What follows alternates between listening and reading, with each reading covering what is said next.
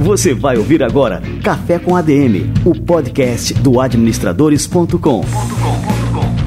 Apresentando Leandro Vieira. Leandro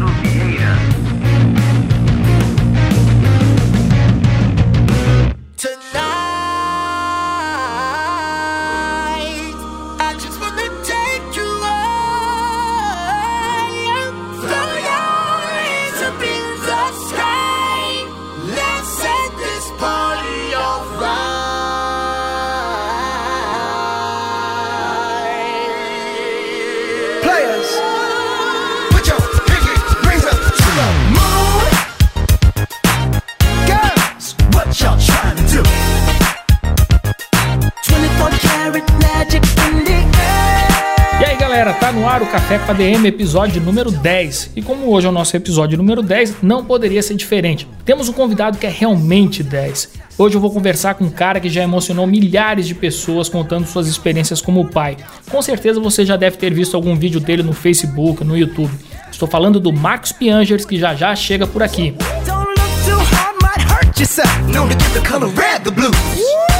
Agora eu tenho um recado para você que está procurando treinamento e capacitação para os colaboradores da sua empresa. Eu quero anunciar em primeira mão para os ouvintes do Café com a DM que estamos lançando o Administradores Premium Corporate, um formato exclusivo do Administradores Premium para empresas de qualquer porte.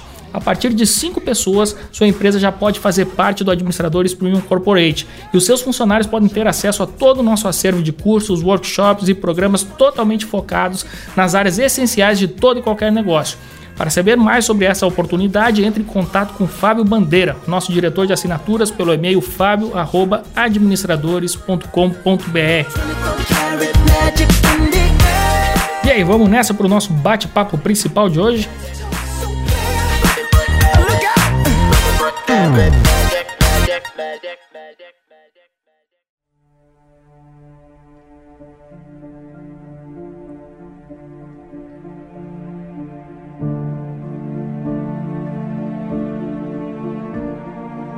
Ele já emocionou milhares de pessoas com seus vídeos contando suas experiências como pai, lançou dois livros, O Papai é Pop 1 e 2, que já venderam mais de 150 mil exemplares. Mas além de ser o herói da Anitta e da Aurora, ele também está por trás de vários virais que inundaram a internet nos últimos anos. Apresenta também o Pretinho Básico, um programa de rádio de maior audiência no Rio Grande do Sul e Santa Catarina, e é o coordenador da área digital das rádios de entretenimento do grupo RBS.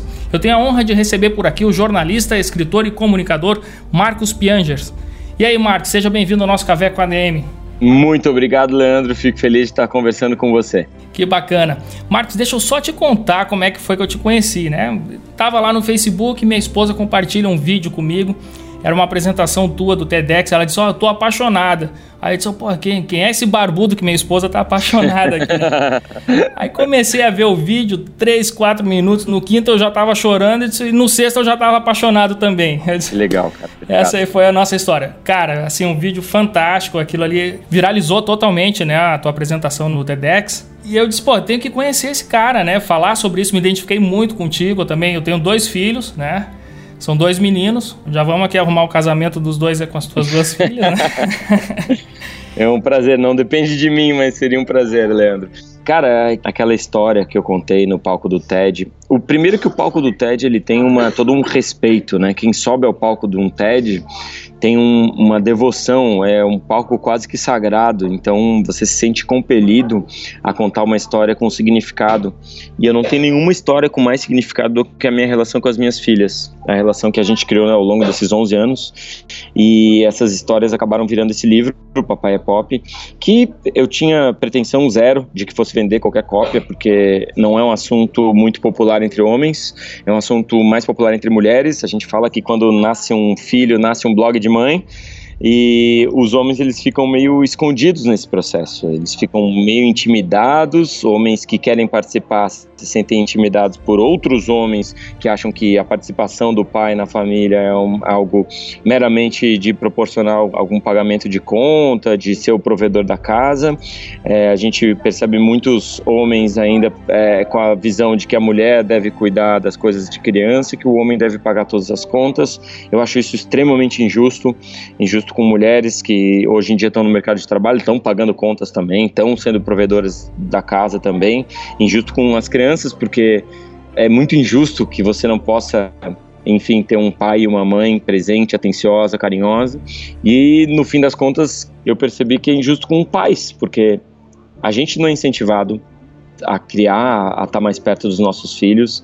Eu acho que é um descobrimento muito é, atual, muito dos nossos tempos, essa percepção de que o homem também pode participar. É quase um, um romantismo que a gente está tá percebendo é, é, de pais que querem participar e que querem estar tá mais próximos, mais atenciosos, querem estar tá vivendo uma missão que é a missão de criar um outro ser humano e a gente não era necessariamente criado para isso, a gente é incentivado para outras coisas. Eu fico muito frustrado quando eu vejo que não tem trocador de fralda no banheiro masculino, eu fico frustrado quando eu vejo que não tem nenhuma boneca das minhas filhas que fala papai.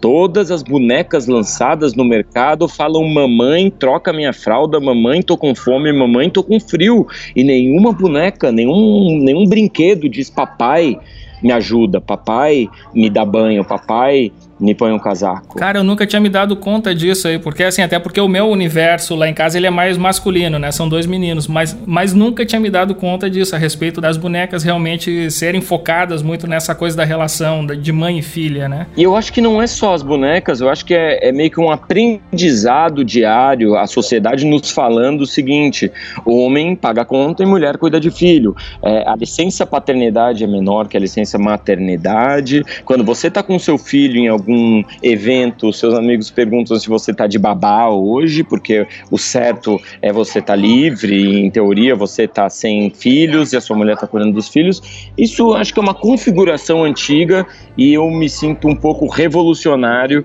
de trazer para a mesa essa discussão de que o homem pode sim estar tá participando da criação dos filhos de uma forma mais efetiva, mais atenciosa. O homem pode sim estar tá participando da criação dos filhos numa relação com a educação, participando das reuniões na escola e, em última análise, o homem está discutindo questões que eu acho muito mais interessantes ou muito mais desafiadoras, que é a vida sexual dos filhos, relação de drogas, violência, liberdades, a qual escola é, escolher, qual a profissão dos seus filhos no futuro, como a gente prepara os nossos filhos para profissionalmente atuarem num, num, futuro que é completamente diferente daquele presente que a gente viveu há 10, 20 anos quando a gente estava escolhendo a nossa profissão.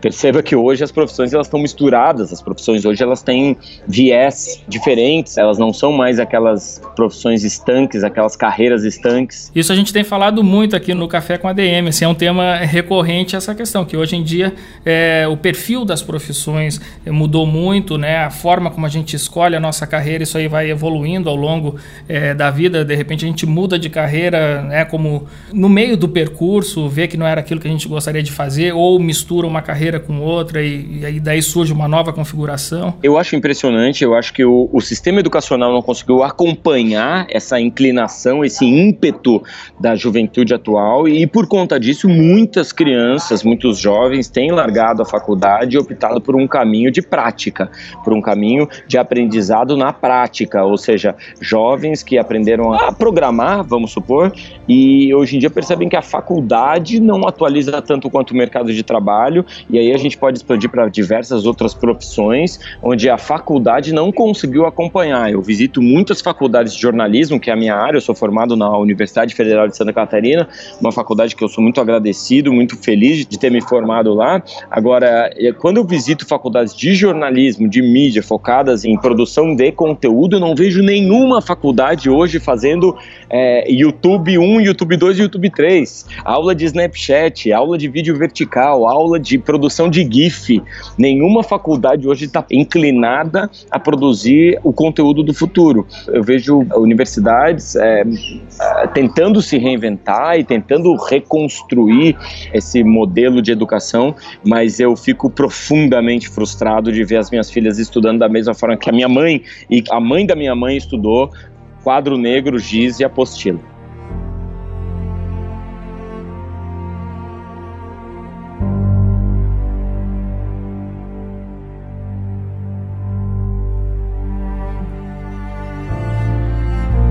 Aí, então, cabe aos pais justamente é, suprir essas deficiências do sistema escolar. Como é que você faz isso em casa, Marcos? Isso é interessante, assim, até para ver quais são as melhores práticas para a gente poder também replicar, né? Então, eu pergunto para minha filha, eu tenho uma filha de 11, a Anitta, e uma filha de 4, a Aurora. A de 4, eu pergunto para ela, filha, o que, que você vai ser quando crescer? E ela diz a palavra tudo. E eu pergunto, como assim tudo? Você quer ser astronauta? Ela, sim. Você quer ser arquiteta dela? Sim, eu quero ser tudo, pai. Cada coisa no seu tempo. Então, assim, a percepção dessa nova geração é que eles podem de fato ser tudo, eles têm acesso a todas as informações e eu fico impressionado com a quantidade de informação que a minha filha de 11 anos consegue ter através da internet. Ela sabe falar francês, ela aprende japonês através de aplicativos no celular e a gente, obviamente, estuda juntos a questões tanto relacionadas à educação formal quanto à educação né, diferente, quer dizer, ela hoje ela tem noções de programação, a Anitta ela tem noções de línguas, né, dessas línguas que eu estava te citando, ela tem noção de marketing digital e ao mesmo tempo a gente tem que sentar em algum determinado momento, sentar na frente de uma mesa, sentar na frente de uma apostila e fazer com que a minha filha possa decorar questões que vão cair numa prova. Essa última parte é profundamente frustrante porque ela me vira para mim e diz assim, pai, por que que eu tenho que fazer isso? E eu digo, eu também não sei, mas você tem que decorar esses parágrafos, esses termos que você não vai usar na sua vida, colocar isso numa prova para de alguma forma avançar no sistema educacional atual. A minha filha ela já percebeu isso, ela cria alguns hacks, né, para conseguir tirar nota boa. Então, assim, as crianças elas não são bobas, elas sabem que elas têm acesso à informação, elas sabem que hoje a gente ainda vive um, um formato de educação parecido com o que a gente tinha quando a educação estava sendo criada, ou seja, uma pessoa tem acesso ao livro e porque o livro é muito raro, essa pessoa lê o livro e passa o conhecimento para grupos de pessoas e dessa forma educa, né? Dessa forma ela está passando o conhecimento para uma classe, para um grupo de pessoas, para um grupo de alunos. Hoje em dia esse conhecimento ele não é raro, ele é disponível, ele é abundante e é muito interessante ver como as próprias crianças criam novos atalhos, novas formas de educação formal.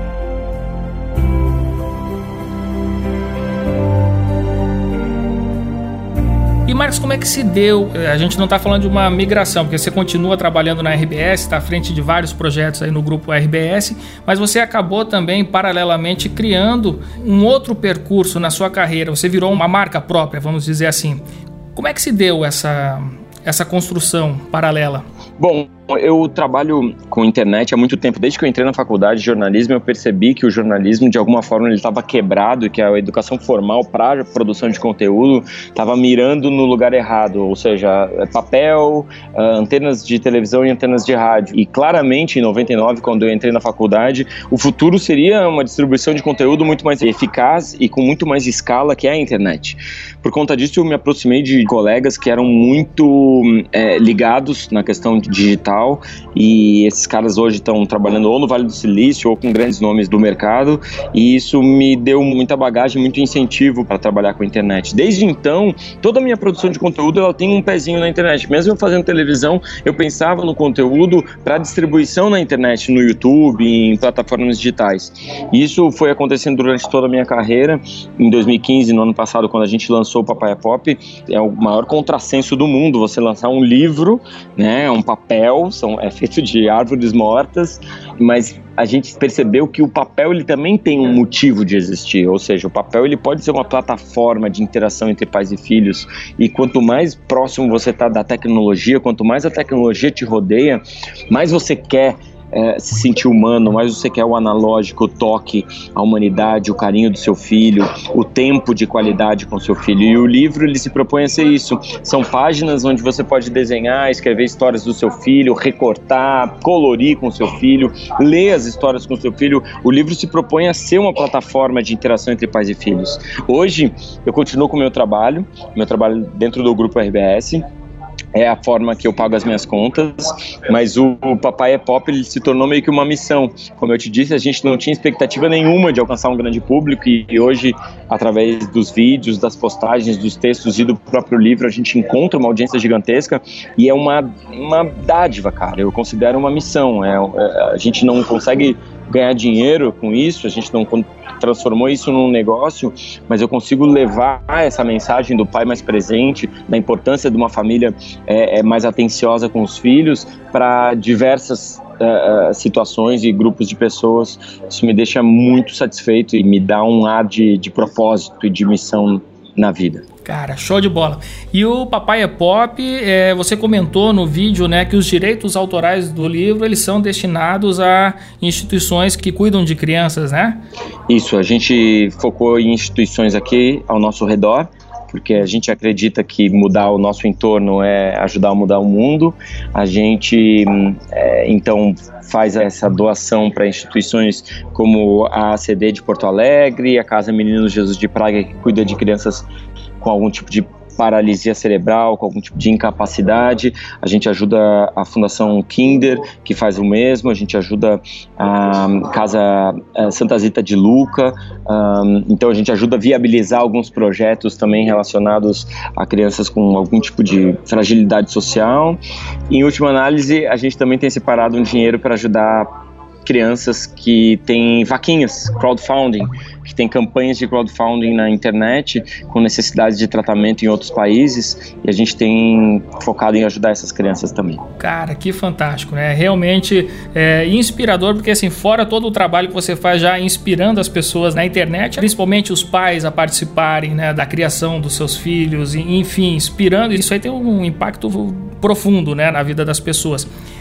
Então, assim, parabéns pelo trabalho, Marcos. Isso é realmente, assim, é emocionante de te ouvir falar né, e, ver todos esse, esses resultados aí. Obrigado, Leandro. Eu fico, assim, eu achava num primeiro momento, enfim, que o dinheiro poderia ser aquilo que ia, de fato, mais impactar socialmente, né? Mas acaba que as histórias do livro e a capacidade das pessoas estarem discutindo um pai mais presente é, de fato, o que impacta mais na sociedade e nas pessoas que me rodeiam.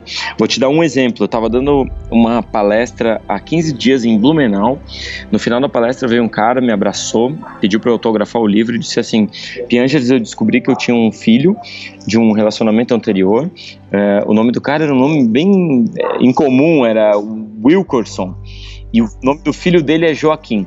E ele me disse assim: eu descobri que eu tinha um filho, o filho tinha já seis meses de um relacionamento anterior. A minha ex-namorada disse que, enfim, eu era o pai. Eu estava completamente desestabilizado, porque é isso que acontece com um homem quando o homem descobre que é que vai ser pai é, é quando não está esperando, ele fica profundamente desequilibrado, ele não sabe exatamente o que fazer. A gente reforça o que eu já disse: a gente não é preparado nem incentivado, a gente não tem empurrões sociais para ser pai.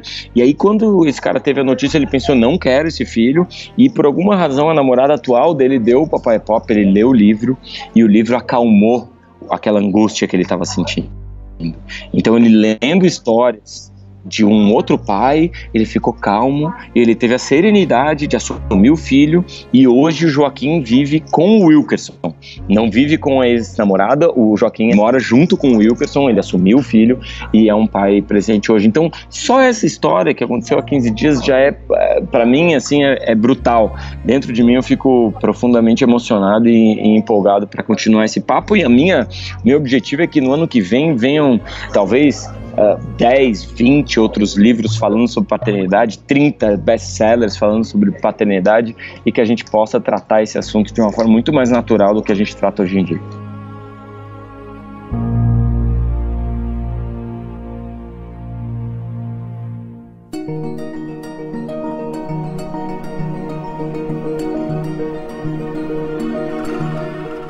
Uma coisa, Marcos, agora indo é, para a parte. Você tem um, um, background de inovação muito forte, né? Você respira e transpira inovação.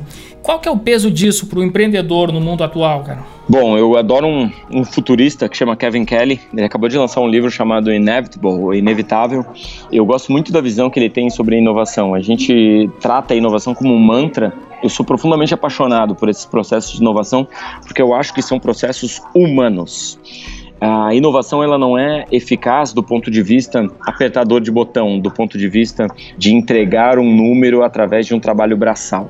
A máquina é mais eficaz para isso. Então, a automação ela vem para substituir os trabalhos braçais, aqueles trabalhos que não são humanos, que não são inerentes à realização humana. E eu gosto muito do que o Kevin Kelly fala, que a inovação, ela aceita o erro, ela é um processo, ela é uma cultura e não necessariamente ela vai ser eficaz, ela vai trazer mais número. A gente vê os investidores mais bem-sucedidos são aqueles que investem em várias ideias porque sabem que o erro faz parte do processo de inovação. Esse caminho de experimentalismo, esse caminho de autonomia, de busca pela humanidade, pela subjetividade humana e, acima de tudo, pela integração entre humanidade e tecnologia, me fascina. Eu adoro aquela história que o Steve Jobs conta sobre como o leopardo é o animal mais rápido, gastando o mínimo de energia, e o homem fica lá para trás nessa lista, mas quando o homem sobe em cima de uma bicicleta, ele dispara na frente de todos os animais da natureza como o animal que vai mais rápido, gastando o mínimo de energia. Quando o Gary Kasparov perdeu para o Deep Blue, o, computador da IBM, naquele jogo de xadrez clássico é, dos anos 90, dizia-se que iria acabar o, o enxadrismo, que o xadrez ia acabar, que a beleza do xadrez iria acabar, porque os robôs são melhores do que os humanos. Hoje em dia, a equipe mais bem sucedida, a equipe campeã de xadrez, não é nem uma equipe de robô, de algoritmo, nem uma equipe humana, puramente de pessoas. É uma equipe que une tecnologia, o algoritmo, com a subjetividade humana. Então, essa capacidade, essa humanidade junto com tecnologia me fascina eu acho que a gente é melhor quando a gente tem ferramentas melhores.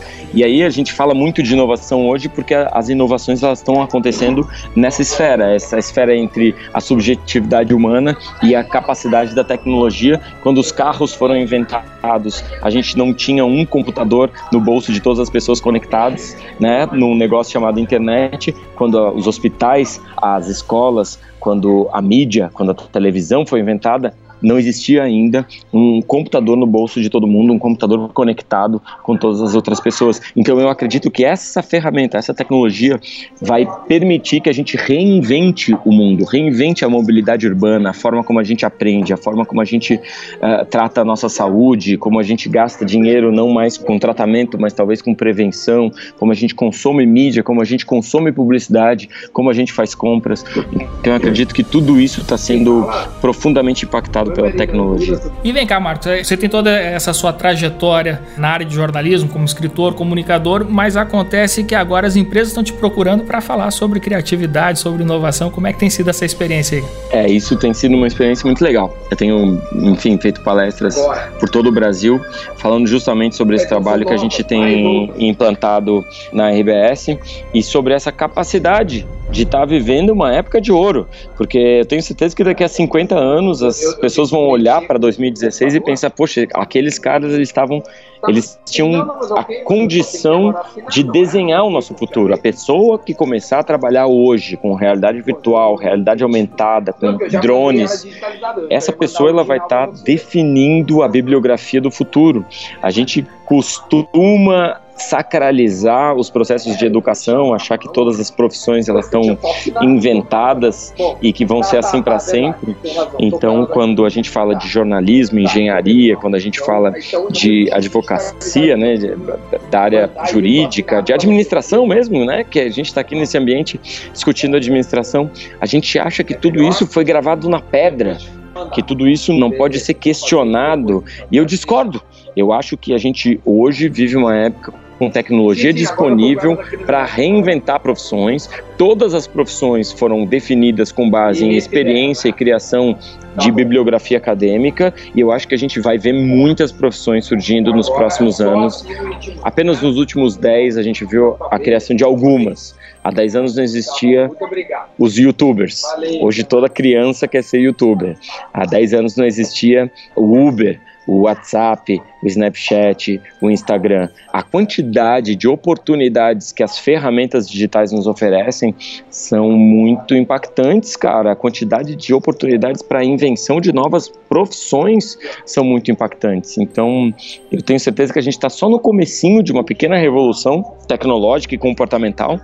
E eu tenho convicção de que há 50 anos as pessoas vão olhar para trás com uma certa inveja é, imaginando que a nossa geração foi essa geração que definiu ou que redefiniu as coisas como elas vão ser no futuro.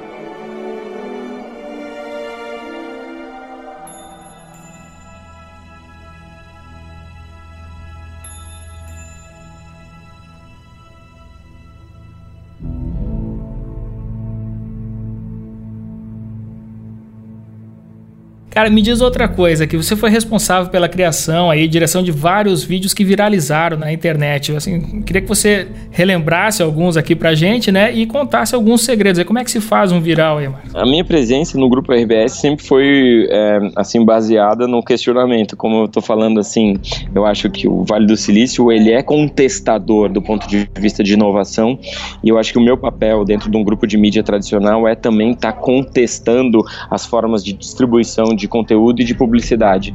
Então, lá em 2009, quando eu comecei a produzir um programa de televisão com o meu nome, a minha intenção era distribuir, era particionar ele né, em alguns quadros e que esses quadros fosse, tivessem o maior potencial viral possível.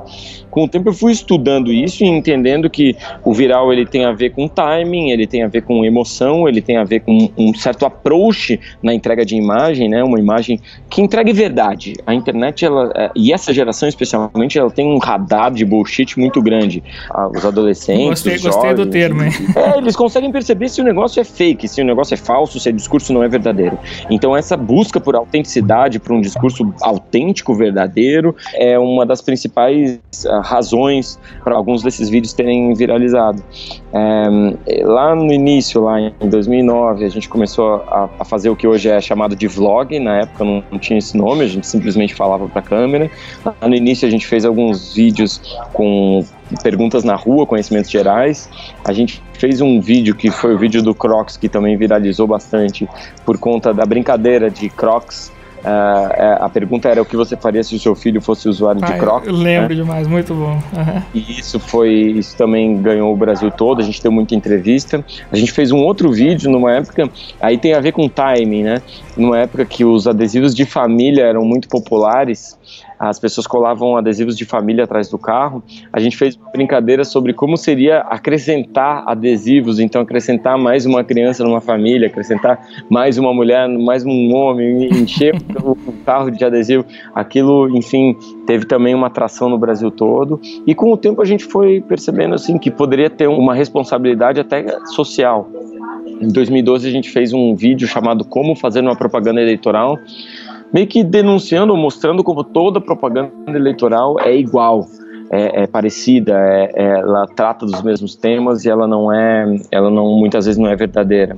E, e esse foi um vídeo também que que, que, foi viral, ganhou o Brasil e que depois teve desdobramentos em eleições.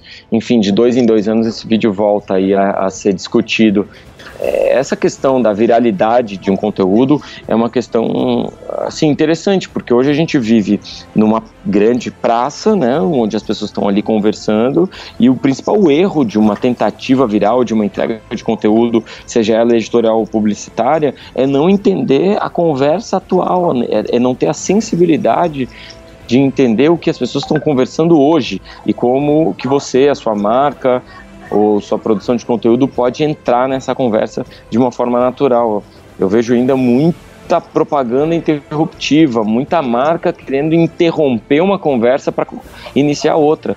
E me parece que o papel da discussão em redes sociais, especialmente, não é iniciar a conversa, é continuar uma conversa com o viés daquela marca ou daquele produtor de conteúdo. É, Marcos, a gente tem um quadro aqui no nosso programa que é o livro da semana e que a gente faz aí é uma indicação de leitura. E aí eu queria aproveitar a tua presença aqui para falar sobre o, não só sobre o Papaya Pop, o 1 e o 2, mas sobre o livro da tua esposa também, né? Que ela escreveu. Como é que é o título do livro dela? A Mamãe é Rock. Ah, beleza. Então deixa eu só chamar aqui o, a vinheta aqui do nosso quadro. Então tá com vocês aí o livro da semana.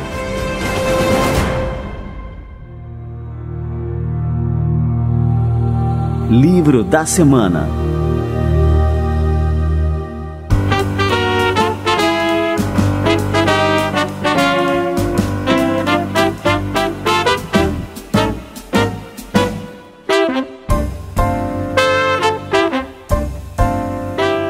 Então, a Mamãe é Rock é a versão da minha esposa, a Ana Emília Cardoso, sobre os fatos. Depois de eu lançar o Papai é Pop, que é um, um discurso muito apaixonado pela missão de, da paternidade. A Mamãe é Rock, ela é uma visão de libertação para a mulher, né? Uma, uma discussão sobre mulheres que, que não têm culpa, sobre estarem trabalhando e muitas vezes estarem sem tempo e estarem na correria do dia a dia e se esforçando para cumprir suas tarefas profissionais, pessoais e também né, familiares. Então é uma discussão sobre como as mulheres muitas vezes têm esse peso nas costas de estarem mais presentes e já que, enfim, a mulher hoje está no mercado de trabalho, ela também abre um espaço para o homem estar tá entrando no ambiente familiar. Essa é a discussão que o Papai Pop traz e que a mamãe é rock meio que completa. E eu fiquei muito, muito satisfeito, muito feliz com o livro. Muito bom, uma ótima dica aí para presente de Natal, né, cara? Isso, exatamente. Eu já ó, comprei o Papai Pop 1 e 2 ontem, encomendei aqui e agora vou comprar também o Mamãe é Rock. Legal, Leandro, espero que você goste, cara. O livro ele tem encontrado realmente uma ressonância entre pais presentes. Eu sei que você é um pai de dois garotos e espero que vocês sejam muito felizes e muita saúde aí para vocês, cara.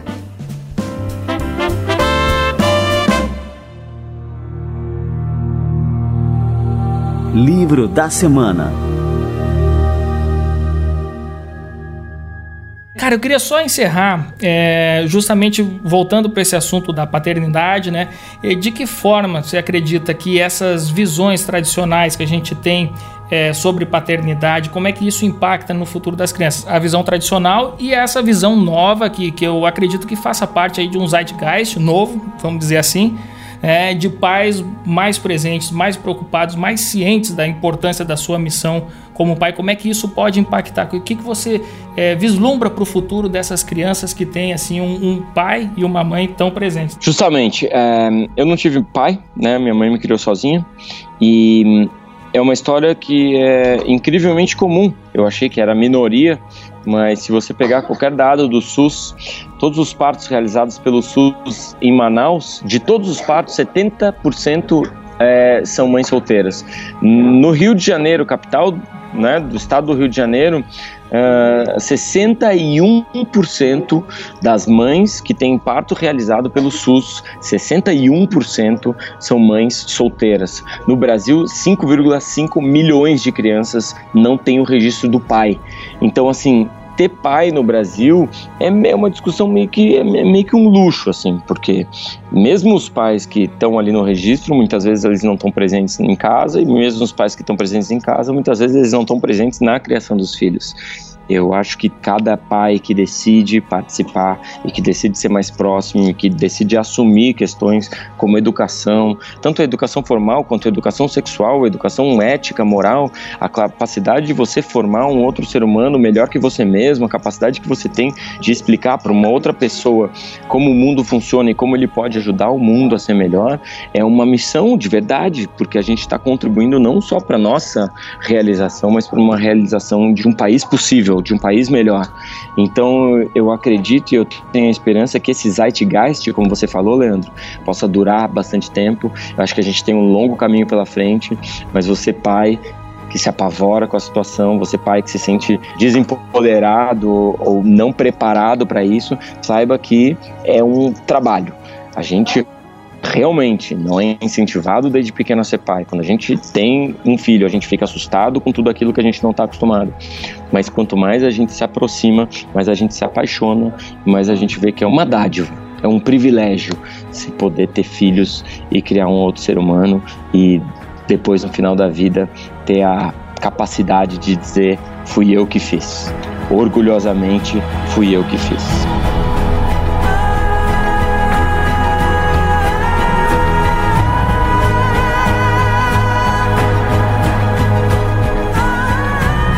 Acabei aqui o, nosso programa desconcertado, emocionado mais uma vez contigo aí, Marcos. Queria te agradecer, te parabenizar e, e dizer que sou aqui teu fã, teu admirador aí e espero que teu trabalho chegue cada vez mais para mais e mais pessoas aí, Brasil afora e, no mundo afora também. Parece que, ó, andei vendo que tem teu livro em inglês também, viu, cara? Isso, cara. Pô, muito obrigado, cara. Muito obrigado pelo seu carinho, cara. Muito obrigado pela oportunidade de falar sobre isso. Você é pai também, você sabe a importância que isso tem na vida da gente. A gente se torna um homem melhor, não é? Total, total. um cara eu acho, eu acho que o pai que não, não é presente, ele perde o melhor da festa da vida, né? E é isso aí. Espero que essa mensagem possa, enfim, ser espalhada pelo mundo mesmo. Papai Pop tá para ser lançado em Portugal, Espanha. Tem já uma versão em inglês. Então, pô, agradeço a oportunidade de falar sobre isso e, cara, realmente, do fundo do meu coração, desejo muita alegria e saúde para sua família. Cara. Valeu demais, para tua também e um grande abraço.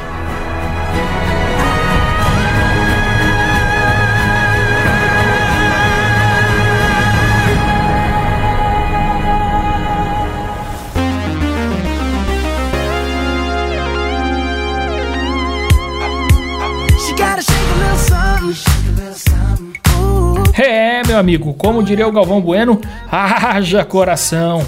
Espero que você tenha gostado do episódio de hoje, que tenha se inspirado com Piangers. Piangers é uma daquelas pessoas que você conversa por 5 minutos e já nota, já consegue perceber o quão especial essa pessoa é. Eu estou muito feliz de ter feito esse episódio aqui do Café com a DM com ele e já estou esperando os meus exemplares do Papai é Pop 1 e 2 e também do Mamãe é Rock, escrito pela Ana Cardoso, a esposa dele. Bom, sabe aquelas frases que a gente costuma é, ler e se inspirar e muitas vezes a gente traz até como um lema de vida? Eu tenho uma que é a minha preferida, do Benjamin Disraeli. Diz o seguinte: A vida é muito curta para ser pequena. Para mim, essa frase resume muito bem a essência da nossa breve passagem por esse mundo. O tempo passa muito rápido e a gente tem que aproveitar os nossos dias ao máximo tanto para realizar tudo aquilo que a gente sente o ímpeto de realizar, como também para aproveitar esse tempo ao lado das pessoas que realmente importam em nossas vidas. É com essa visão que eu toco administradores.com e é também com essa visão que eu abraço o desafio, a aventura e a maravilha que é ser um pai de verdade. Como esses que o Piangers tão bem descreveu. Dê sempre o seu melhor em tudo o que você se propuser a fazer. Valeu, pessoal! Até a próxima semana com mais um episódio do Café com a DM.